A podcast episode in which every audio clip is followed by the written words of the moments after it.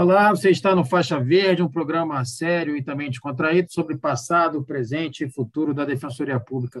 Gente, é porque vocês não estão vendo aqui, mas o rapaz ele fez a barba, botou um nó duplo na gravata, é, passou uma goma no colarinho e tudo mais.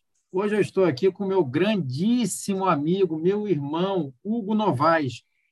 Fala, Hugo Novaes, como é que você está, meu camarada? Melhor agora, conversando contigo, Eduardo. É uma honra, na verdade. Eu estou realmente, o pessoal que não está vendo, é uma gravata bonita, né, rapaz? É uma gravata bem estilosa. Não é, não é nível Tiago Minager, né? Mas é uma gravata bastante bonita. Você que não é adepto à gravata deve estar tá admirando, né? Gravata bonita, estilosa, tudo hoje para gravar com faixa verde. Hugo, olha só, aqui é um programa sobre passado, presente e futuro. Quem sabe no futuro você possa ter ser até, ser até meu coach de gravatas, mas eu quero saber o seguinte: no passado, você já esteve ligado umbilicalmente à Defensoria Pública, é isso mesmo? Fala para gente. Quem não sabe, antes de mais nada, Hugo Novaes é advogado criminalista do Rio de Janeiro, mas no seu passado, conta aí para gente, Hugo. É, rapaz, olha só, é, não tem aquele ditado, meu passado me condena? No meu caso é diferente. O meu passado me abrilhanta, porque, para aqueles que não sabem, eu sou advogado criminalista, é, sou vice-presidente da subseção, da 31ª subseção de Bangu, aqui eu tenho muita honra de representar os advogados banguenses, aqui vai todo o meu abraço, carinho a todos os advogados daquela região. Mas eu, Eduardo, eu tenho um passado de glória. Eu sou que nem o Bangu, eu sou que nem o América, passado de glória. E o meu passado de glória se Mas deve... peraí, peraí, olha só. Peraí, você fez uma comparação ruim, cara, porque o Bangu e o América acabaram, pô. Vivem só de passado. Não, você também tem um presente, um futuro. Então, na verdade, depois eu migrei, né? Então, como, assim como as pessoas tiveram um passado de glória com relação a esses times, os jogadores que lá passaram, depois eles tiveram que migrar. Então, eu tive um passado de glória. Obviamente, a defensoria ainda é um órgão que eu tenho muita admiração, muito respeito e vive de glória. E a democracia desse país deve muito à defensoria. E o meu início, obviamente, que é o que eu aconselho a todas as pessoas, a todos os advogados, estagiários, enfim, todos iniciantes, a iniciarem por essa escola maravilhosa que foi para mim a Defensoria Pública. E a Defensoria Pública, Eduardo, de Bangu, eu tive a oportunidade de transitar pela vara de família, pela vara civil, pela vara criminal, seja lá na parte que cuidava do ajuizamento de demandas e cuidava também da, dos processos em andamento. Então, uma grande escola para mim na defensoria, o que me possibilitou e essa é uma, é, uma, é uma realidade que, infelizmente, nós não vemos na advocacia, o início já com uma certa experiência. Porque na, na defensoria, Eduardo, é, diferentemente de muitos escritórios de advocacia, que os, os estagiários eles acabam servindo muitas vezes de despachante, na defensoria não. Na defensoria você é obrigado a colocar a mão na massa. Então, eu atendia lá os assistidos ou defendidos, como você é, costuma mencionar. Então, eu atendia os defendidos, eu fazia peticionamento, eu só não fazia audiência quando por algumas vezes eu tinha que ir ao gabinete ou tinha que ir à sala de audiência para levar algum documento. Naquela época ainda estávamos falando, né, Eduardo? Não é porque eu estou velho, não, de processos físicos, ainda não estávamos na era do processo eletrônico.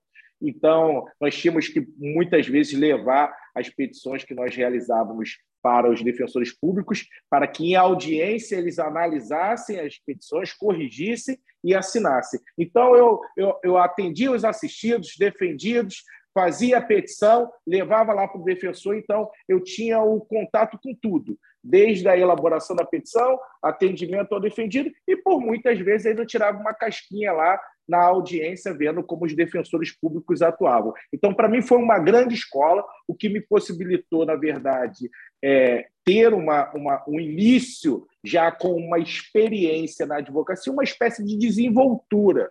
E e, consequentemente, atuar de maneira digna para poder ver os meus clientes já no exercício da atividade privada. Mas, mas, Hugo, tira uma dúvida minha. Eu não tive esse prazer que você teve de estagiar na defensoria, mas eu vejo no dia a dia, você pode me corrigir se eu estou equivocado. Chega aquele meu defendido com aquela pastinha cheia de documento e com uma boleta na mão. Sempre é urgente, não é isso? Sempre, sempre, sempre. Sempre é urgente.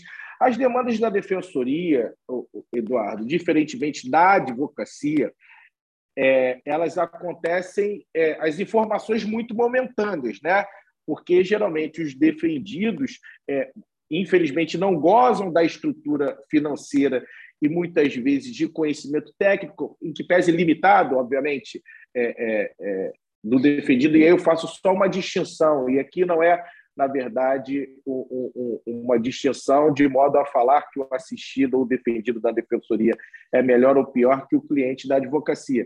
Mas muitas vezes os defendidos chegam naquele momento, na, na, na consulta, no, na, na, assistência, é, sem nenhum documento, chegam com a, com a, com a com a informação do processo naquele momento, às vezes, e aí eu falo, tem uma relação de um processo, de repente, de uma ação penal que o rapaz acabou sendo é, citado naquele momento. Ele já chega lá com a denúncia para apresentar a resposta à acusação, ele não se prepara com a documentação, ele não se prepara com a estratégia, ele já chega ali naquele momento já com a necessidade de apresentar a resposta à acusação. E aí ali que você com, começa a ter é, é, é toda essa necessidade de toda Aí, rapaz, você começou a falar necessidade, você até caiu. Vamos lá, toda necessidade.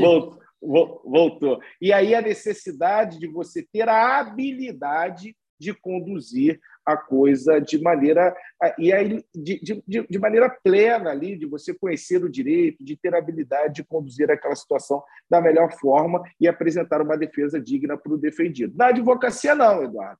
Na advocacia, você agenda o seu cliente, você faz o procedimento prévio, você analisa antes as informações, você busca documentos, você tem uma estrutura que muitas vezes na defensoria eu, eu, particularmente não tive. E aí, no momento em que eu iniciei as minhas atividades, e aí lá se vão quase 15 anos como estagiário da Defensoria Pública, a estrutura era ainda menor. É, hoje a Defensoria goza de, de um pouco mais de estrutura, mas naquela época, você já é defensor público já há mais de uma década e sabe muito bem do que eu falo, eu era estagiário já há aproximadamente uns 15 anos, Estou falando, iniciei na defensoria como estagiário em 2004. Então, a estrutura era menor ainda. É, então, esse poder de habilidade é, é, deveria se desvendar de maneira muito maior. Né? Eu tinha que ser verdadeiramente um mago. E a defensoria pública tem essa, essa especificidade né? de descobrir magos. E você é, sem sombra de dúvidas, um deles. Você faz magia. Nada disso. Olha só, ô, ô, ô, Hugo, mas vem cá, você, você é um cara que caminhou, trilhou tanto pela história da Defensoria que até em greve você participou. Conta pra gente aí. É, rapaz, isso daí é, um, é, um, é, um, é uma situação bastante inusitada. Eu não vou me recordar especificamente o ano, mas salvo o melhor juízo, era no governo da Rosinha Garotinho, e que a Defensoria Pública estava pleiteando a equiparação do salário com a magistratura e, e, o Ministério Público, que o que já era tarde, né, porque estávamos falando de serviço essencial para a, a democracia, o acesso à justiça para os defendidos.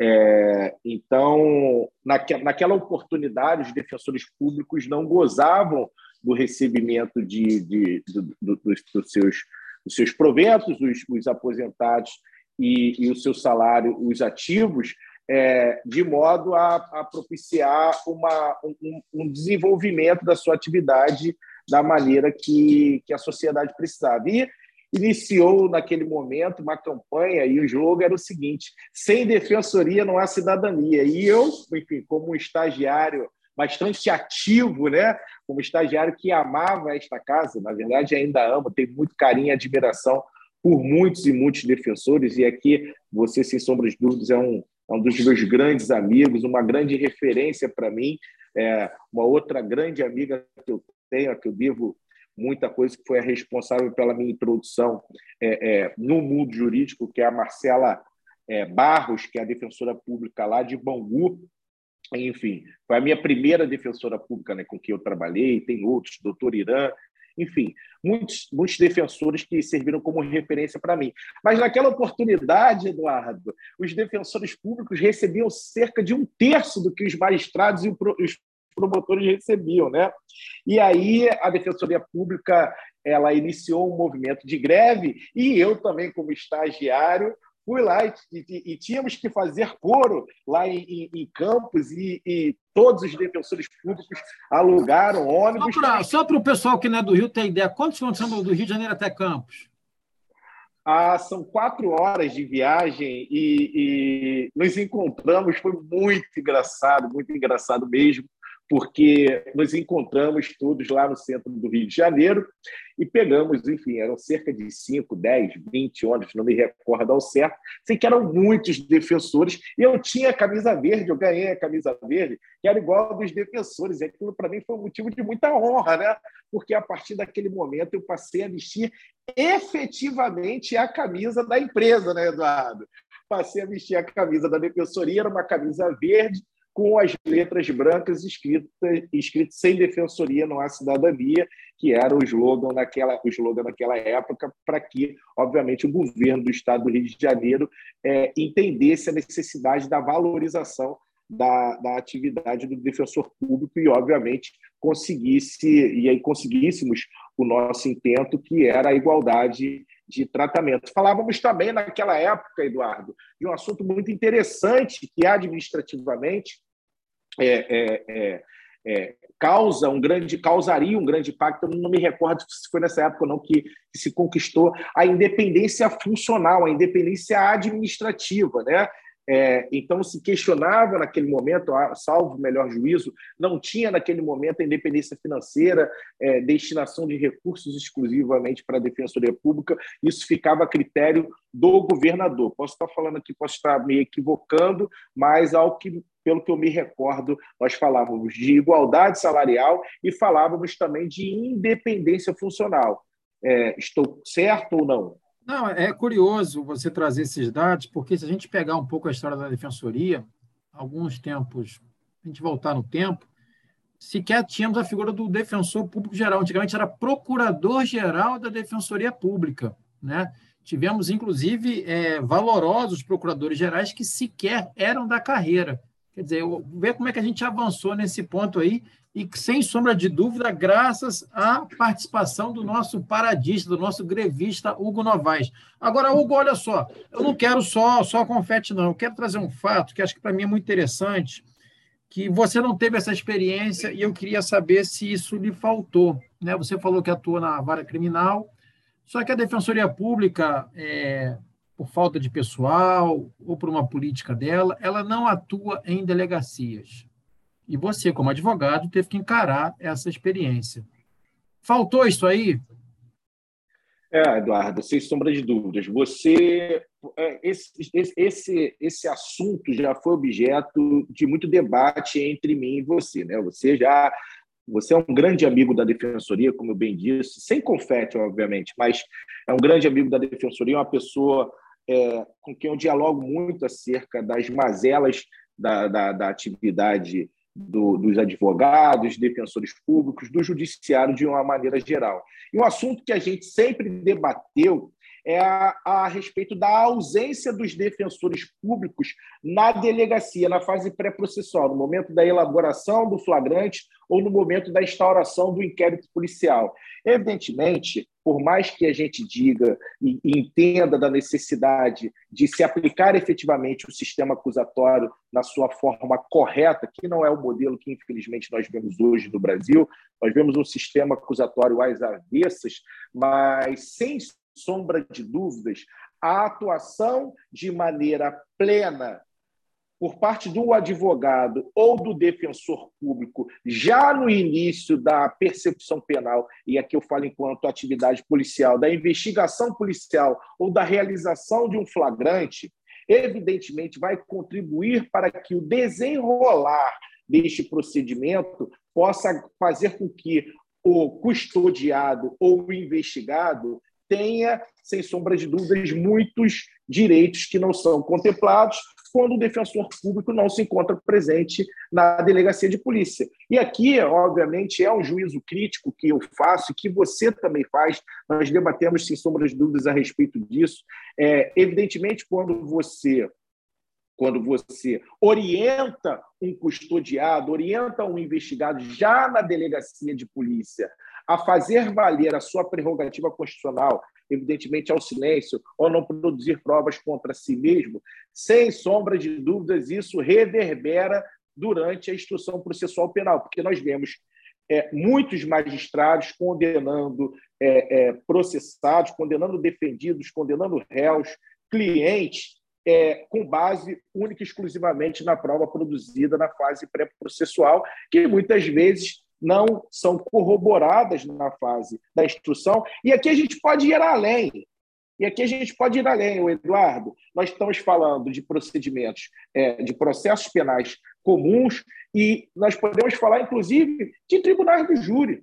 Nós temos muitos casos de pessoas que são pronunciadas com base única e exclusivamente em versões apresentadas na delegacia de polícia. E sem sombra de dúvidas, se essas, se os, se os custodiados, se os investigados tivessem tanto o advogado quanto a figura do defensor público já na fase policial, certamente direitos e garantias é, procedimentais, prerrogativas constitucionais seriam respeitados e teríamos, evidentemente, um processo penal mais democrático. Não, obviamente, o que nós desejamos, mas, evidentemente, teríamos algo que chegasse ao que nós temos como necessário hoje em nossa sociedade, que não é o que nós.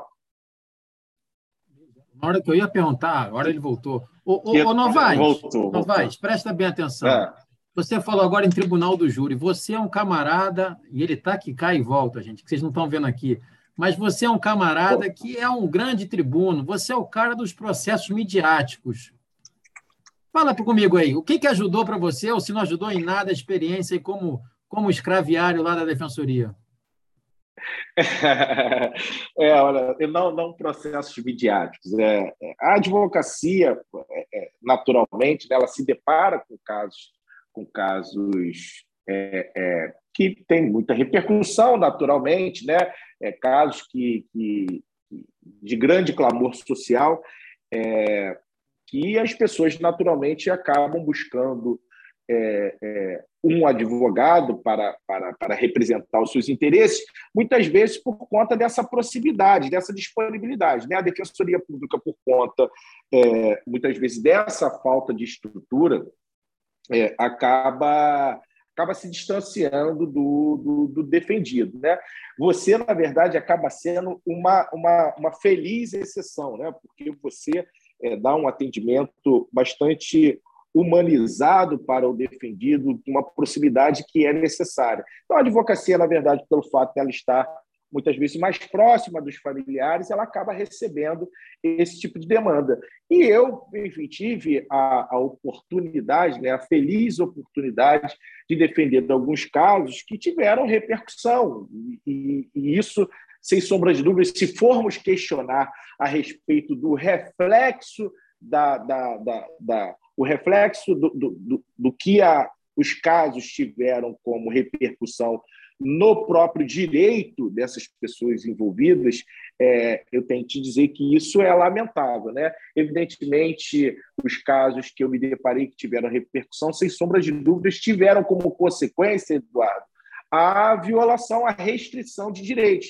Então, eu estou falando aqui de um caso, de repente, que tomou uma grande repercussão, é, é, que foi o caso do, do, do, do do pequeno Henry, que veio a falecer, em que eu defendo a, a, a mãe dele, a, Monique Medeiros, e que, sem sombras de dúvidas, é, eu entendo que ela não deveria estar presa, mas que, infelizmente, em razão de toda essa repercussão que o caso tomou, é, ela tem uma dificuldade muito grande em exercer o seu direito à liberdade é, em que pese não possuírem elementos que justifiquem a sua custódia cautelar, o judiciário não defere. Eu, sem sombras de dúvidas, acredito muito por conta dessa pressão popular, o que é o que é lamentável, né? Não podemos, obviamente, julgar com base é, no que o, o, o, o, o que a, a sociedade entende como correto, e sim com base nas provas que constam no processo.